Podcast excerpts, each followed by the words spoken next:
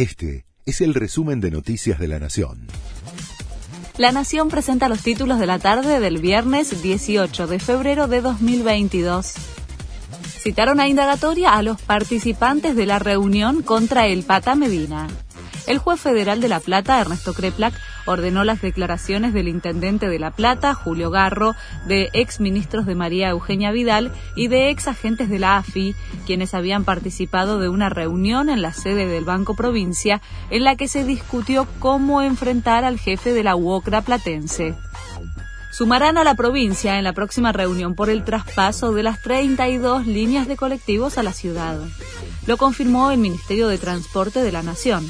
La semana próxima habrá dos encuentros para continuar las negociaciones con el gobierno porteño, de las que participarán representantes de la provincia de Buenos Aires, como había solicitado Ciudad.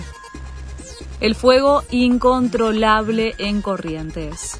Ya son más de 600.000 las hectáreas que se quemaron en esa provincia, donde permanecen activos ocho focos pumas y yacarés de los esteros de Liberá tratan de escapar en manada del fuego que ya destruyó un 7% del territorio provincial.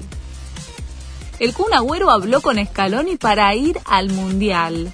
Existe la idea de incorporarme al cuerpo técnico, dijo el exfutbolista, y agregó que ya mantuvo charlas al respecto con el entrenador del seleccionado y con Claudio El Chiqui Tapia, presidente de AFA es intentar darle una vuelta de tuerca y ver qué podemos hacer, reflexionó el Kun. Del Potro no se rinde. El tandilense viajó a Suiza para realizarse un nuevo tratamiento médico en la rodilla derecha. Del Po se tratará en la misma clínica por la que también pasaron otros tenistas de élite, como Novak Djokovic, Stefanos Tsitsipas y Pablo Andújar. Este fue el resumen de Noticias de la Nación.